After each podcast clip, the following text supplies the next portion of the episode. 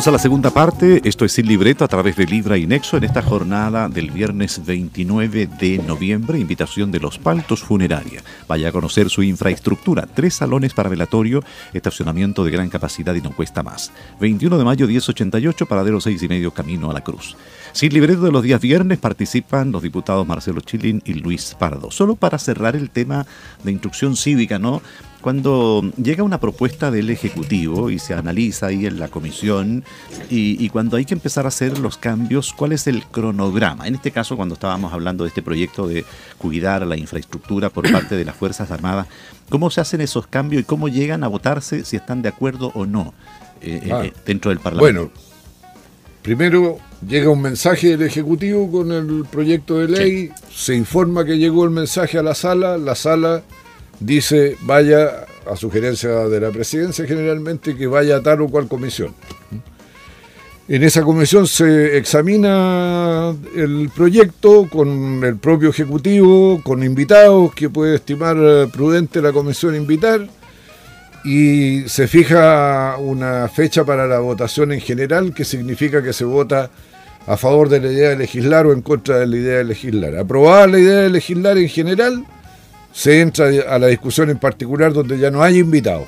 Es una cuestión que resuelve la propia comisión. Bueno, los parlamentarios pueden eh, recurrir a asesores que estén ahí con ellos para que y ahí uno va formulando indicaciones.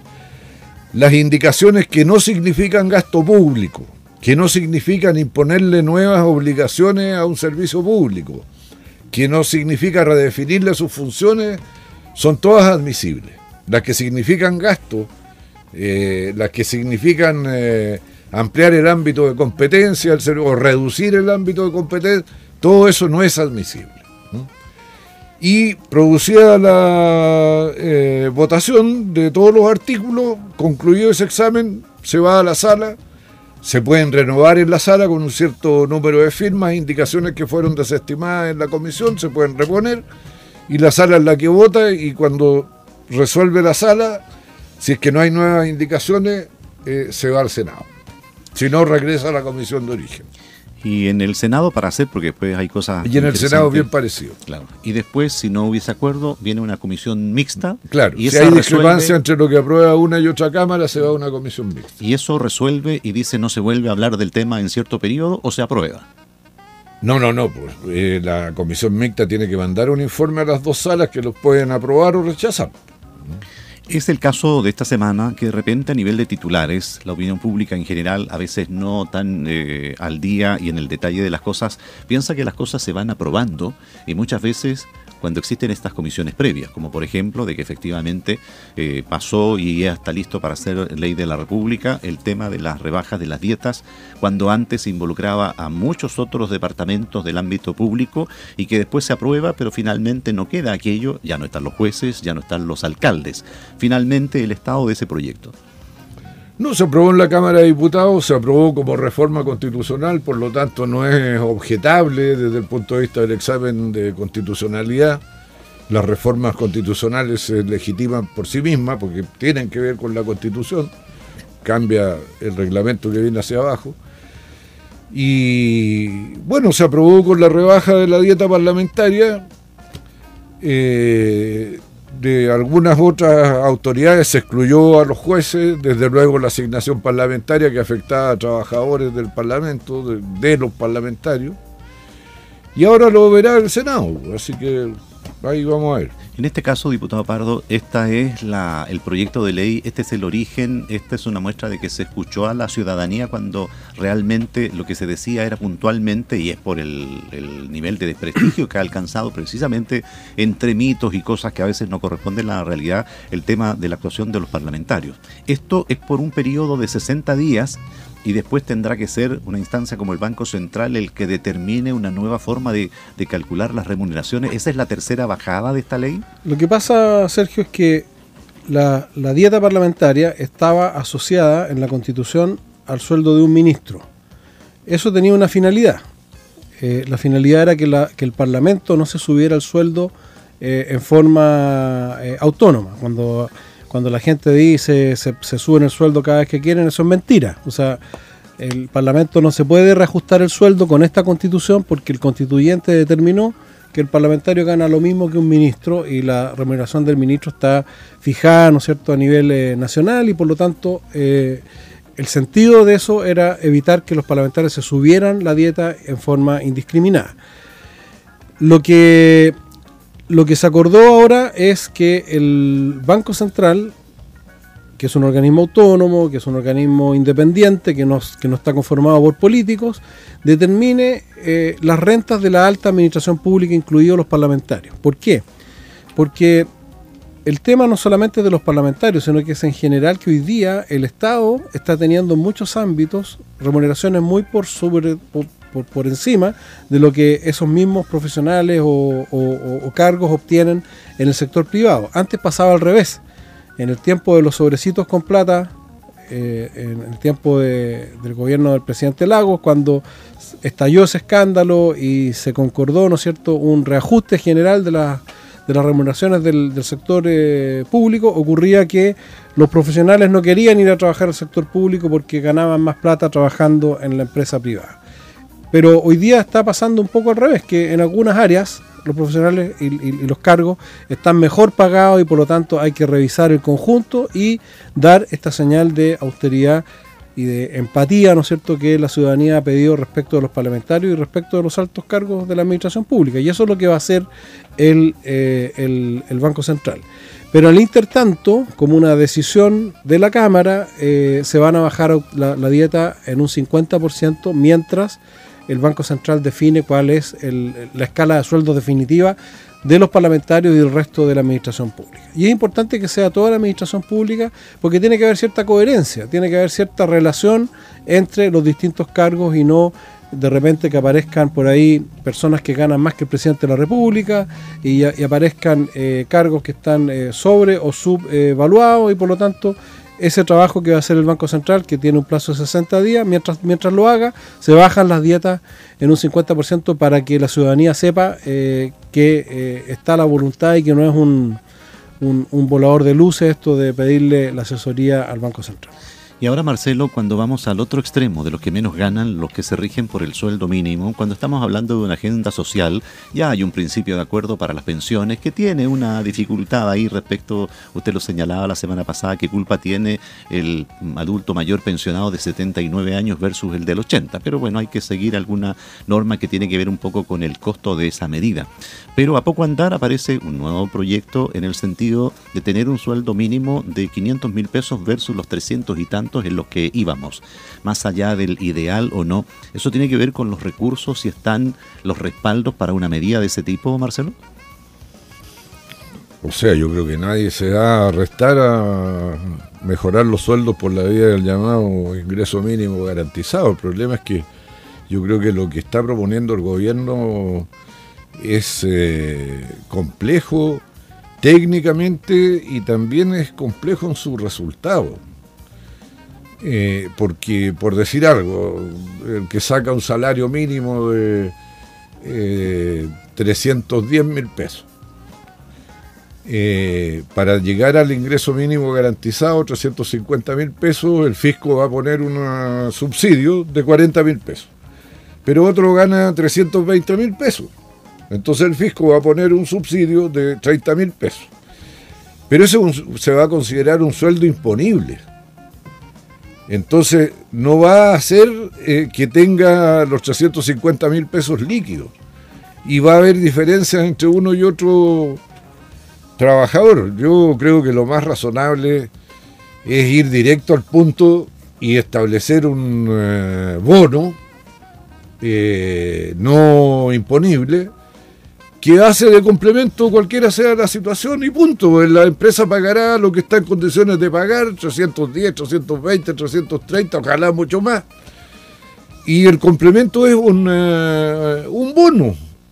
Y listo. Yo creo que se está haciendo un, enredo innecesario. Esto yo lo conversé un poco con la ministra del Trabajo, que está de acuerdo que tiene una complejidad enorme que además va a dejar problemas para futuro. Entonces yo creo que hay que simplificarse la vida. Ahora, la Comisión de Trabajo de la Cámara eh, en algo que yo no comparto, eh, estableció que este ingreso mínimo garantizado tenía que ser 550 mil.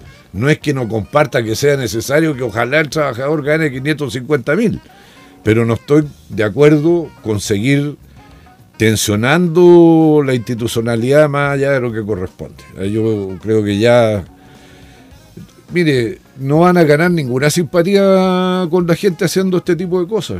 Los que creen que porque nos redujimos la dieta ahora los parlamentarios vamos a ser adorados y la gente nos va a render pleitesía y nos va a tender eh, alfombras en la calle para que pasemos, están equivocados. Si aquí hay un enojo de mucho rato con muchas cosas, una de las cuales, como simbólica, eh, fue el Parlamento. ¿ah? que además quiero decirle que los que más disparan con más fuerza y virulencia contra el Parlamento, lo único que quisieran es estar sentados en el Parlamento, lo que pasa es que le dan vértigo las elecciones, porque hay mucha gente que le da susto ir a una elección, ¿ah? eh, no es agradable perder. Y bueno, lo que quisieran es que pudieran reemplazar a lo que hoy día está en el Parlamento casi por secretaría. Cuando hablan de una asamblea constituyente que viene por la vía de la representación estamental o gremial al tipo estilo fascista, eh, bueno, en realidad lo que están confesando es que le tienen vértigo a la opinión de los ciudadanos, pues si aquí el principio es un hombre, un voto. Ese, eso es lo que nos hace a todos igual en el momento de elegir autoridades. Ahora, le reitero, yo los datos están a la vista el Banco Central tuvo que salir a poner, 20 mil millones de dólares para estabilizar eh, un poquito la fluctuación del precio del dólar. No, no pretende bajarlo, pretende amortiguar la subida y bajada y, está tratando de combatir la tentación de más de alguno de hacer corridas contra el peso chileno, que son eh, maniobras especulativas que han hundido países en otras ocasiones va a poner 10 eh, mil millones de dólares en spot y, 10 mil en el mercado financiero, ese que la chibuchina de todos los días. ¿ah? En eh, un programa eh, mensual que va a ir siendo evaluado, en fin. Y esto no es casualidad. El IPOM del lunes, no le digo cómo viene, de terror. Peor que la saqueo y los desmanes de, de los. de los. estos patos malos que andan aprovechándose de las protestas. La cesantía en enero se lo puedo firmar, vamos a estar en el 10%. Y quizás en ¿Ah? el 11%. Al menos 10%. Se lo he firmado. Y recuperar la actividad económica, sobre todo de las pymes, no va a ser una cuestión de un día para otro. El, gobierno y todos los que podamos participar de la decisión tenemos que estar dispuestos a poner eh, plata en esto. Y yo creo que también el gobierno, y aquí a mi amigo Luis Pardo se lo pido encarecidamente que ejerza su influencia dentro del gobierno para que se dejen de tonteras con esto de la regla fiscal y todo. Si hay margen, hay margen para endeudarse, tener una deuda externa e interna, porque no es solo externa, pero tener una deuda fiscal de 25% es nada. Tenemos un tremendo margen. Podemos flexibilizar la regla fiscal que está en el 1% a 3% por 5, 6, 7 años y las clasificadoras de riesgo no van a decir nada. Pero hay que, quitarse las anteojeras ideológicas. Aquí se necesita plata en la cancha. ¿ah? En este tema, diputado Pardo, eh, dado la regla fiscal y todo lo que ha sido el actuar de los anteriores ministros de Hacienda y, y Economía, el papel que está jugando hoy día el ministro Briones, los 500 mil pesos que podrían ser en el sueldo mínimo, la cantidad de dinero que se va a requerir para recuperar la infraestructura, pero también para cumplir con el pago, ahora ya no en enero, sino que en diciembre, para este aumento de, las pensiones, ese tema que podría de alguna manera empezar a calmar a la gente, efectivamente está ese respaldo, está esa intención de tomar esas decisiones o va a terminar este 2000 conversando, este 2019 conversando esas cosas. primero yo creo que y, se sabe poco porque estamos todos mirando barricadas y mirando otras cosas. pero en estas últimas dos semanas han aprobado cosas importantes, donde han concurrido con sus votos la oposición y, quienes eh, estamos en, el oficialismo. Se, se, dejan los recursos, se suministran los recursos para la reforma de pensiones. Es cierto que puede sonar engorroso, pero, pero no es tan difícil si uno lo explica bien. Hay gente que entendió que había que esperar hasta los 80 años para recibir el reajuste. No, los que están entre 65 y 74 años tienen un reajuste inmediato del 25% ahora en el mes de diciembre. Y, al cabo de, de, dos años van a llegar, independiente de la edad que tenga, van a llegar al 50%. Los que están entre 75 y, 84 van a recibir un 35% de ajuste. No, no, y 90 eh, y 79. Y 79, perdón, eh, y 79 van a tener un, 35% de ajuste, 30%, de ajuste, y el año que viene llegan al 50 independiente de la edad que tengan. Y los que tienen hoy día 80 años van a recibir de inmediato el 50% eh, de reajuste. Eso es una cosa, ¿no es cierto? Pero luego se aprobó la rebaja del pasaje a un 50% para todos los adultos mayores, esté o no esté pensionado, sea, sea o no sea del sector eh, o del quintil más vulnerable, todos los adultos mayores, y eso es plata que va a poner el Estado, ¿no es cierto?, sobre la mesa, van a pagar un 50% de su pasaje. Se acordaron 400 y tantos mil eh, eh, millones de pesos para condonar las multas e intereses del CAE y financiar una reprogramación de las deudas de aquellos que están eh, morosos, ¿no es cierto?, con una tasa de interés del 2%, con un ingreso contingente, o sea, con un pago contingente al ingreso, o sea, el que no está trabajando no paga, el que está trabajando no paga más del 10%, y al cabo de 15 años esa deuda se extingue. O sea, se acaba esa mochila, ¿no es cierto?, eh, que quisiéramos que hubiese sido más todavía, pero por lo menos eh, es un avance concreto se subió el per cápita de salud. Eso significa más plata para los consultorios municipales, para los CEFAM, se subió de 6.900 a 7.200. De 6.500. De, eh, de 6.594, bien, correcto, a 7.000 y tanto, son un 11% de, de, de, incremento. Y esto saben bien lo que significa los trabajadores de los consultorios municipales, los alcaldes y la gente nacional. La cantidad que tiene registrada cada uno en sus municipios. Eh, se suministraron además eh, 280 mil millones de pesos para cubrir la deuda hospitalaria, que es una deuda de arrastre de varios años que viene generando. Entonces, es mucha la plata que se puso ahora ya, esta semana, sobre la mesa para atender cosas sociales eh, importantes que falta mucho, por supuesto que falta mucho, viene después la discusión de mucho, ah, la, rebaja de la tarifa eléctrica, se baja en un 10% la tarifa eléctrica y se estabiliza el precio por 18 meses, se estabilizaron ya por 5 años los precios del agua potable, entonces son muchos los elementos que están hoy día, ¿no es cierto?, y que van a seguir ejecutándose porque tenemos que seguir debatiendo muchas otras iniciativas, entonces no es que no se haya hecho nada, no es que las cosas no estén. Ahora, eh, y además, este, este, este bono que dice Marcelo, yo tiendo a estar de acuerdo con él, me parece muy engorroso el otro sistema. Ojalá sea un bono para equiparar, ¿no es cierto?, aquel que está bajo los 350 mil eh, y que pueda llegar, ¿no es cierto?, a los 350 mil de ingresos aquellos trabajadores que tienen eh, jornada completa y que están bajo o que están más cerca del sueldo mínimo que de los 350 mil. Ahora, toda esa suma de plata Efectivamente el país se puede endeudar, pero hay que explicarle a la gente qué pasa cuando el país se endeuda. Cuando el país se endeuda, nuestra clasificación de riesgo cambia y el costo de la plata sube eh, y por lo tanto la tarjetita de crédito, la tarjeta de la casa comercial, todos esos créditos suben. Por ejemplo, hoy día cuando Marcelo, eh, y yo coincido plenamente con, lo que está diciendo, nos está diciendo que vamos a tener dos dígitos de cesantía en, el, mes de, en el mes de enero, son alrededor de 300.000 familias que van a quedar sin trabajo. No por mala voluntad de los empleadores, sino que porque ya las pymes han perdido 100.000 puestos de trabajo porque no han podido continuar con, con sus actividades producto de la violencia, de toda la situación que se ha pasado, y porque muchos proyectos han postergado o suspendido su realización eh, en Chile, y eso va a costar por lo menos otros 200.000 puestos de trabajo más.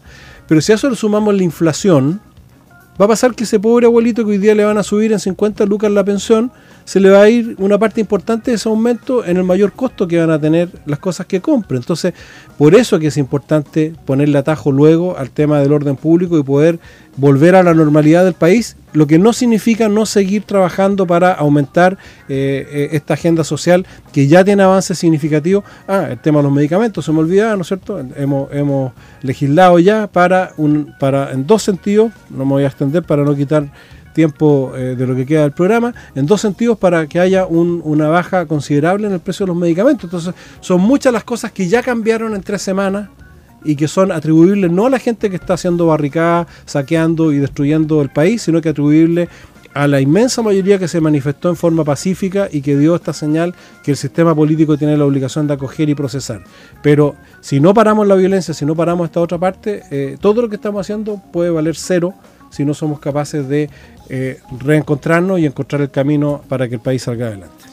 Y como una última cosa, Marcelo, cuando el Estado, que es el responsable, hemos hablado del tema de la seguridad pública, es el Estado responsable para demandarlo, así como Walmart demandó al Estado de Chile para no eh, garantizar el libre ejercicio de su comercio como el alcalde de Valparaíso piensa demandar al Estado también por, por, abandonar Valparaíso y entonces así todos demandamos al, Estado, está dentro de los derechos constitucionales y, si todos demandamos al Estado de Chile, ¿cómo funciona eso que uno está señalando que es una prerrogativa ¿no? que da la, Constitución? Bueno, el Estado tiene quien lo defienda, primero que nada. Se llama Consejo de Defensa del Estado, que es bastante difícil de vencer. ¿eh? Y yo creo que muchas de estas acusaciones son eh, como la de Poncio Pilato. Lavarme las manos, qué sé yo, en vez de preocuparme por decir algo de Valparaíso y de que las cosas funcionen bien en Valparaíso y coordinarme con los carabineros, con el intendente, ya no lo hice, entonces ahora le echo la culpa a otro. No. O sea, no solo no lo hizo, el alcalde de Valparaíso ha sido uno de los grandes promotores de las movilizaciones en Valparaíso. Bueno, eso no lo puedo sostener porque no me consta, pero si tú lo dices, habrá no, pues que es cosa de ver su, su intervención en los videos que... Bueno. Pero, pero yo creo que la que sí podría prosperar es la de las personas con lesiones oculares que piensan demandar al, Estado. Eso tal vez, porque bueno, finalmente Carabineros ha reconocido que el relleno que tenían los cartuchos no era lo que ellos creían. Pues. Entonces ahí hay un problema de negligencia en las adquisiciones o en la supervisión, el, el celo con que el mando veló porque las cosas ocurrieran correctamente en el material que se adquiría. De repente esa puede tener, pero hay otras que son para la galería. ¿no? En este caso, cuando se habla de que efectivamente el retail, el grande, sus pérdidas eh, finalmente las paga el, Estado de Chile porque en su declaración de impuesto del ejercicio comercial 2019, obviamente van a estar representadas todas las pérdidas, daños en su infraestructura y todo lo demás. Además, lo más probable es que tengan seguro. Y, los pymes, no sé si van a... Ahora no por eso uno va a aplaudir que lo saquen. Por cierto, sí, sí. O sea, nada justifica un saqueo. Claro, pero finalmente, cuando uno tiene estas cosas que son voladores de luz, usted dice, para la galería, pero también ocupan titular como que efectivamente eso sea, y el comercio de Valparaíso está pensando también demandar al Estado de Chile, y bueno, y así tendría que hacerlo La Serena. Mire, yo lo de Walmart, Sergio, lo miro con harta sospecha porque hay una, hay una señora ahí que es una activista política, ¿ah? que es una señora chilena casada con uno de los dueños del puerto, y que no es la primera incursión política que tiene. De hecho, ahora le pasaban plata a la fundación iguales, esta que se preocupa de que hombres, mujeres y todos los intermedios sean iguales, eh, y le quitaron la plata porque tenían opiniones discrepantes de la apreciación que ella tiene sobre la situación chilena. Entonces yo lo de Walmart, ahí bajo sospecha. Bajo sospecha. También como que se podrían ir del país son, son titulares nomás, dice usted. O sea, que se van a ir de país, si este el paraíso lo sigue siendo. No, pero Chile es menos del 1% de las operaciones de Walmart en el mundo. De hecho, para claro, lo tienen que vender junto con pero, Argentina. Pero el prestigio de la esposa del ejecutivo, del dueño de Walmart, se juega en Chile, pues ella no espera ser reconocida por la sociedad de París, pues ella quiere ser reconocida por la sociedad chilena. Bueno, se nos fue el tiempo. puro negocio en Walmart. Se nos fue el tiempo, también noticias no muy alentadoras, los de Forus, también como para mirar el anuncio del grupo Telefónica que deja sus negocios ya, pero eso Es por otra razón. Claro, básicamente por el desarrollo de los negocios cuando hace algún tiempo Chile era laboratorio y la forma de probar nuevas tecnologías. Así es los cruceros, que parece que no viene cuando nosotros pensábamos que la industria del turismo nos podría generar nuevos Bueno, pero entre todo este desastre, a Valparaíso le llegaron buenas noticias, porque fue tal el descalabro en eh, San Antonio que los barcos empezaron a los cargar pero, son los barcos que estaban programados pero el año pasado que llegaron a Chile 7 millones de turistas yo no creo que este año tengamos 7 millones de turistas. No. Bueno tendremos la posibilidad de seguir analizando y ojalá sigan pasando cosas interesantes en la siguiente semana. Muchas gracias. A ustedes buenas, tardes. Así más interesante. Muy bien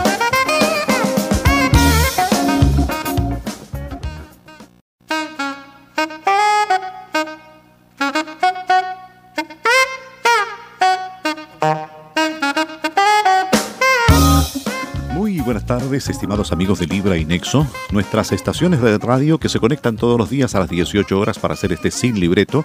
Invitación de los Paltos Funeraria que tiene esta propuesta que ellos llaman una ceremonia fúnebre. Para eso cuentan con una muy buena infraestructura, tres salones para velatorio, estacionamiento para más de 40 vehículos y no cuesta más. Visítelos, conózcalos, están en 21 de mayo 1088, paradero 6 y medio camino a la Cruz, foro consultas 332 31 3605. El día viernes este programa que es de conversación lo dedicamos a analizar los hechos políticos de la semana y para ello nuestros panelistas son diputados de la República por este distrito, Marcelo Chilin, buenas tardes, bienvenido. Gracias Sergio por su presentación, su bienvenida. Buenas tardes a don Daniel, buenas tardes a Radios Libre y Nexos, a través de ella buenas tardes también a toda su distinguida y leal audiencia. Y diputado Luis Pardo también hoy nos acompaña así en el estudio. Hola Sergio, hola Marcelo, gusto estar nuevamente acá. Bueno, los acontecimientos han sido muchos en el ámbito político, no creo que alcancemos a analizarlos todos en estos dos bloques, pero sí vamos a partir por lo último, que tiene que ver con algo que quedó allí, que pasó por la Cámara de Diputados y se va ahora al Senado, y son esos hechos políticos Hemos hablado en estos programas que muchas veces las comisiones, las acusaciones, y la verdad eh, es una prerrogativa, ¿cierto? Una facultad que tiene el Parlamento de representar estas falsas o deficiencias que pueden tener las autoridades, pero también no sé si eso va a cambiar los destinos del país, mi estimado Marcelo Chilin, lo que fue la acusación del ministro Chadwick que pasó por la Cámara.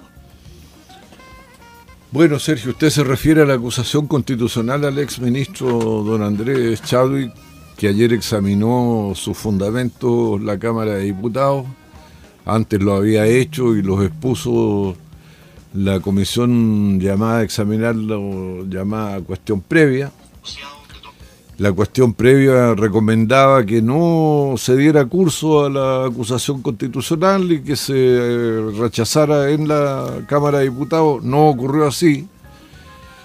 Lo que sucedió ayer exactamente para que no se induzca a error la audiencia es que la Cámara de Diputados estimó que hay mérito suficiente como para que el Senado analice y establezca si realmente hay mérito para sancionar políticamente al exministro Chadwick. Si él estuviera en funciones y se aprobara la acusación, tendría que ser destituido del cargo y además privado de sus derechos ciudadanos por, eh, para ejercer un cargo público por cinco años. Como ya no está en un cargo porque él renunció, o le pidieron la renuncia, eh, la única sanción posible es la de la prohibición de ejercer un cargo público eh, por cinco años pero la Cámara solo estableció que había antecedentes, mérito suficiente como para que se establezca por el Senado el si corresponde o no el que haya una sanción. Ese es el punto en que estamos. Y en el otro caso también avanza esta acusación contra el presidente de la República, un poco relacionado con, lo mismo, de alguna manera por la responsabilidad que tienen en la conducción del país puntualmente en estos hechos de violencia que ya llevan eh, seis semanas, diputado Pardo. Bueno, yo creo que realmente es bien descabellado lo que han planteado algunos que por una parte le piden al presidente de la República que haga uso de sus facultades, que decrete, estado de excepción, en fin, y por otro lado lo acusan constitucionalmente por hacerlo. Yo creo que eh, todos los chilenos sabemos que se produjo una situación de violencia inédita, eh, con ataques eh, de una magnitud totalmente desconocida en Chile, la cantidad de estaciones de metro que fueron quemadas y destruidas, la cantidad de supermercados que fueron quemados y previamente saqueados, los incendios que se perpetraron a distintos tipos de edificios. Eh, obviamente si el presidente de la República no hubiese en esas circunstancias decretado eh, un estado de excepción, eh, habría sido quizá digno de ser acusado por abandono de deberes, pero es lo que hizo en función de la situación que había y el ministro del Interior, a quien le correspondía dirigir el orden público, dio conducción justamente a aquello que era lo que correspondía hacer. Eh, por lo tanto, yo creo que esas acusaciones no tienen ningún fundamento y particularmente la acusación en contra del presidente de la República, que, no tiene felizmente la misma el mismo apoyo que ha tenido lamentablemente la acusación contra el ministro Chadwick, tiene el propósito de desestabilizar al país y de generar la caída del gobierno para eh, imponer probablemente un itinerario totalmente distinto del institucional y democrático que nos rige. Por lo tanto, yo, yo creo que la acusación contra el presidente de la República no va a prosperar y lamento que la acusación contra el ministro Chadwick haya prosperado bajo el, el, argumento que hemos escuchado en los pasillos de que, de que es una buena válvula de escape, que es una buena fórmula para que se tranquilicen algunos. Yo no sé si la gente que valida y usa la violencia eh, se tranquiliza con, nada. Yo creo que eh, lo que corresponde, sobre todo cuando estamos en momentos de crisis, es apegarnos estrictamente a las instituciones y hacerlo con la mayor eh,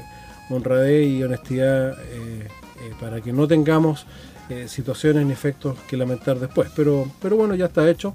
lo del presidente yo creo que en ningún caso va a ocurrir lo mismo. Estas son medidas. Disculpe que discrepe del diputado Pardo, pero la institución de la acusación constitucional que busca establecer la responsabilidad política de la autoridad en tales o cuales hechos es parte de nuestra institucionalidad y si desestabiliza la institucionalidad entonces deberíamos eliminarla y no mantenerla.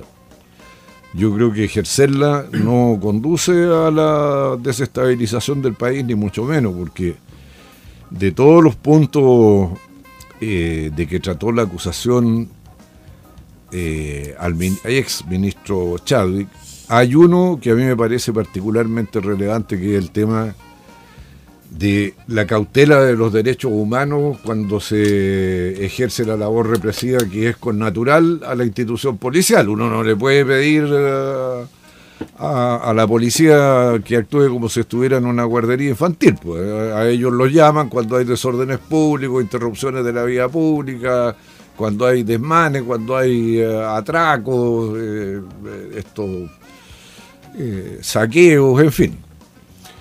Ahora, ¿por qué yo creo que corresponde la acusación al ex ministro Chávez?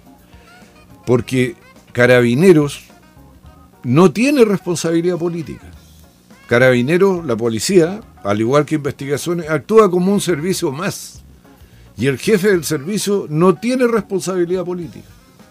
Los que tienen responsabilidad política son las autoridades del Ejecutivo, las autoridades electas eh, para tener responsabilidad política, y ese no es el caso de los mandos de carabineros. Entonces, si ha habido excesos, que los ha habido, porque más de 200 personas perjudicadas en su visión por estos famosos balines, bueno, habla de una práctica, si no sistemática, a lo menos demasiado frecuente.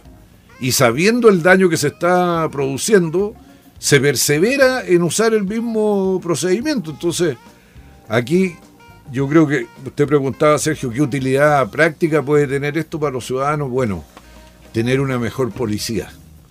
Una policía que sea más fina en su manera de actuar, más rigurosa que de verdad internalice lo que es respetar el derecho de los otros, el respetar los derechos de los ciudadanos.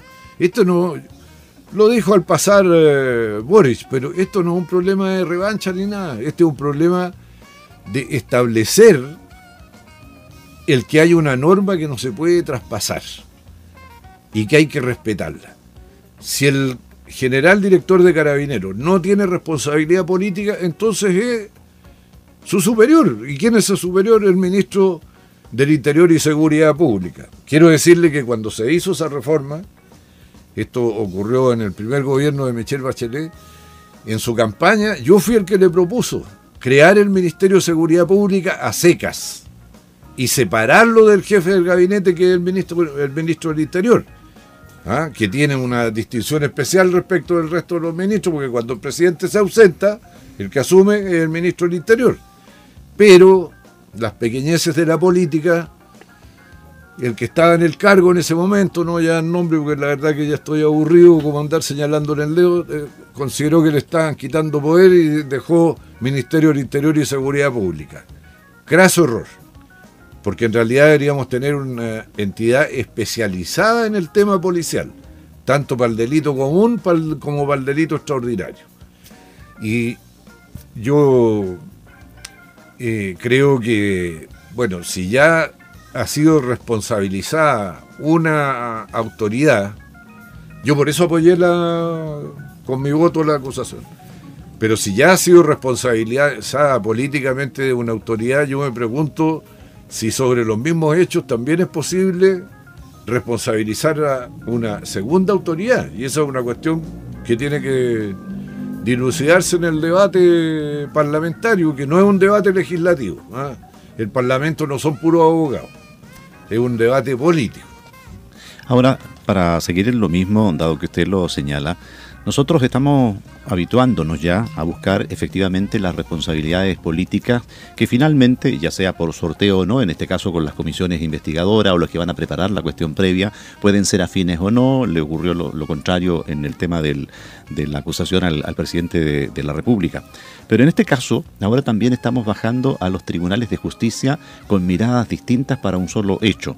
Y aquí hablamos de en este caso responsabilidades políticas, pero poco y nada hablamos de las responsabilidades ciudadanas, porque uno puede entender el derecho a manifestarse y por eso incluso algunos quieren cambiar la constitución como si todos los acápites estuvieran allí. Pero en este caso puntualmente, y usted lo señala en 200, habría que ponerse de acuerdo un poco las personas que han sido dañadas por este actuar de la policía. Pero hay otro que tiene. Del instituto. hay, 200 dañados con balines, pero con, pérdida ocular hay 9. Pero por cierto, pero independiente, pero suponiendo que sean los 200 para no discutir el grado en una conversación, eh, ¿qué se hace del resto cuando hoy día, por ejemplo, uno no puede saber qué escenario nos va a tener el fin de semana respecto de lo que son las señales. Usted habla de señales políticas respecto de las instituciones del orden hoy día, como son la PDI y como son Carabineros de Chile. Entonces, aquí efectivamente... Bueno, Sergio, mire, yo sé que todos estamos en una situación súper complicada. Yo suscribí una declaración junto con muchos amigos y compañeros socialistas de largo tiempo, donde hacemos una advertencia de que está en riesgo el Estado de Derecho y la democracia en el país para que reaccionen, porque nadie reacciona, todos creen que estamos en la plena normalidad.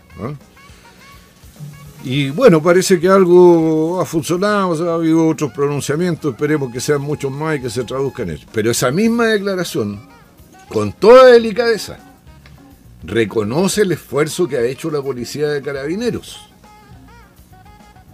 ¿Ah? Y asumimos que es una institución que está bajo estrés, agotada, tensionada, y no le reprochamos eh, por eso. Pero al mismo tiempo le decimos que en la cuestión de los derechos humanos hay que ser eh, muy cuidadoso y que, bueno, si ha ocurrido no puede sino condenarse el hecho. O sea, uno no anda aquí tirando... Yo por lo menos no soy de los que andan eh, que sobre las cenizas construiremos algo mejor sobre la ceniza no vamos a construir nada. Iba a destacar precisamente en el siguiente tema aquella misiva que ustedes hacen, algunos eh, dignatarios del, Partido Socialista. Sí, pero también respecto de este mismo tema, hoy día escuchaba palabras del senador Quintana, donde él dice hay que usar las medidas de excepción y tiene que usarlas ya, pero tenga cuidado, presidente, úselas bien. Entonces, ese es otro tipo de declaraciones también. Incluso hace un par de semanas hubo una reunión del COSENA donde me imagino, entre otras cosas, se analizó ese tipo de cosas. Usted iba a hacer un alcance. Sí, no, yo respecto a lo que acaba de, señalar eh, Marcelo, yo, yo creo que no se trata acá de que las instituciones no se puedan usar o que la institucionalidad no se pueda usar, sino que yo creo que se debe usar responsablemente. Y creo que justamente a medida que evolucionó el resto de su, de su respuesta, va quedando en evidencia que no es el momento oportuno para hacer una acusación constitucional contra un ex ministro del Interior. Primero porque eh, tanto el ministro del Interior como todas las autoridades de gobierno han tomado todas las precauciones había y por haber para eh, salvaguardar eh, los derechos humanos. Pero junto con eso había una campaña de algunos sectores, particularmente del Partido Comunista, para deslegitimar el uso de la fuerza legítima, que es el uso que hace de la fuerza carabinero y en estado de excepción las Fuerzas Armadas en situaciones como esta denunciaron centros de tortura que no existían. Fueron los jueces a verificarlo y no existían. Denunciaron 21 detenidos desaparecidos que no existían.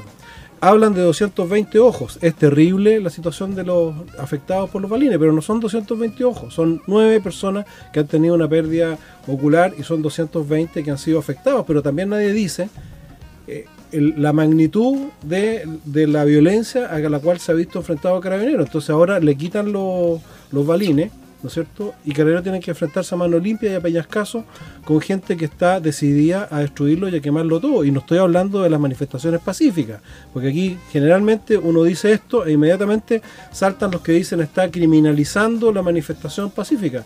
Todo lo contrario, hemos tomado nota, hemos escuchado, hemos hay militantes nuestros que han marchado en las marchas y hemos conversado con ellos y estamos con ellos en, muchas de las demandas que han planteado. El, tema no es la manifestación pacífica, el tema es que hoy día estamos enfrentando una emergencia donde hay lumpen, donde hay narcotráfico, donde hay organizaciones criminales actuando en forma organizada y sistemática, y ahí quitarle el piso, ¿no es cierto?, a la autoridad que está tratando de administrar esta situación y que ha dado más que pruebas demasiadas, creo yo, de, resguardar eh, lo que es los derechos humanos respecto de los manifestantes, que reitero, no son los, pacíficos, sino que los delincuentes que se están expresando hoy día, porque ya los que marchaban pacíficamente ya están la mayoría de vuelta en sus casas.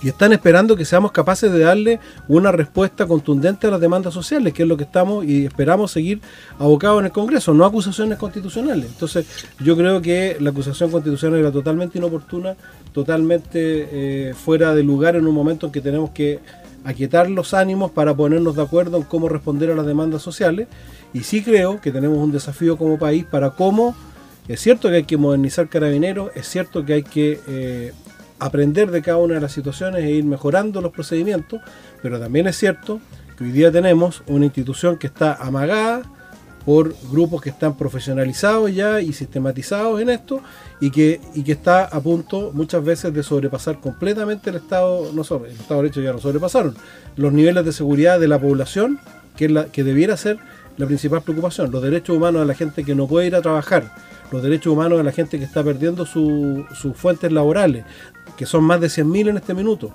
los derechos humanos de los mismos adultos mayores que van a recibir ahora en enero un, incremento de hasta un 50% de sus pensiones y lo van a perder por la inflación que vamos a tener. Hoy día el dólar llegó a 900 pesos.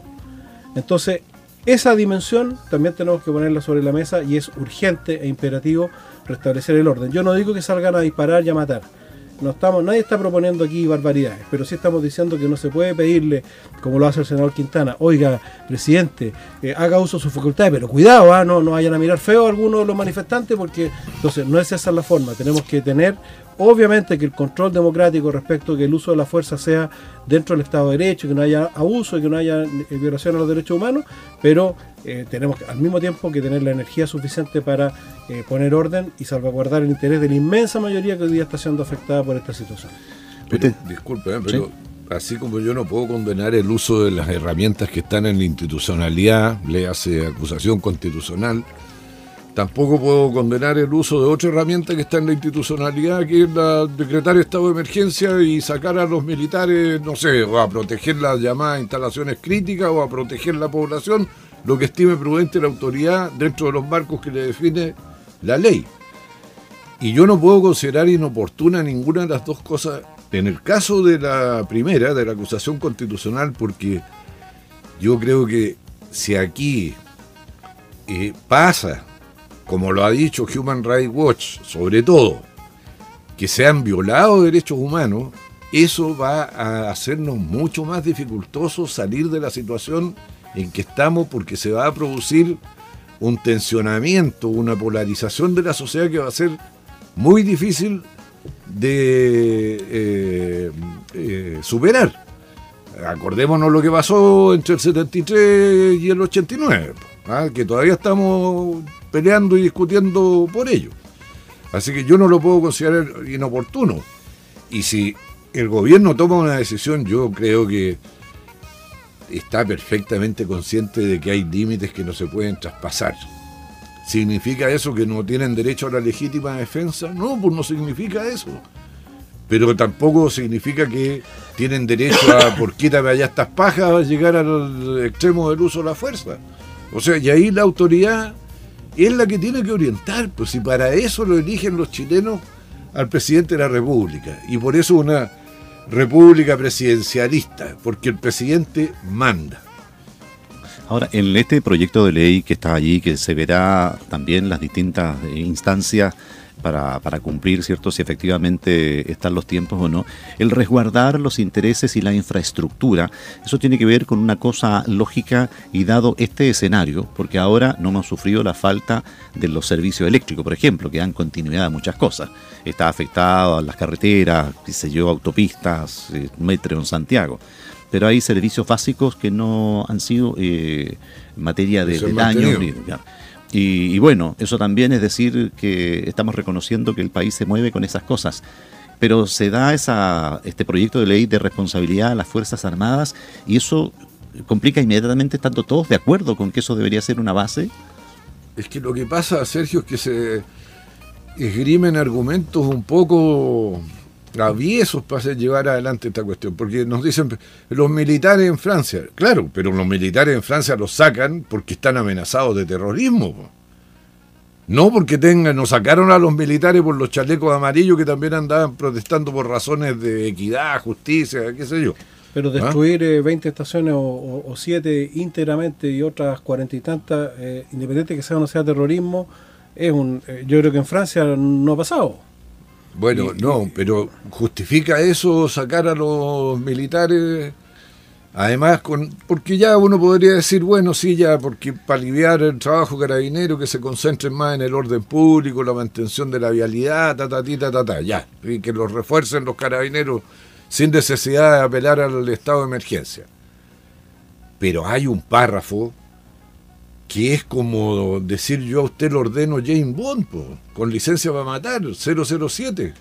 Porque dice que estarán eximidos de responsabilidad penal en el... Eso no puede ser. No, yo creo que eso hay que pulirlo, pero, lo que dice ese párrafo es que si se atiene estrictamente al protocolo del uso de la fuerza, no va a tener... Eh, porque ¿qué es lo que pasa? Que hoy día van a sacar a los militares. Primero, aquí el riesgo no es tanto, eh, aquí el mayor riesgo es que la, ciudadanía empiece a defenderse por sus propias manos.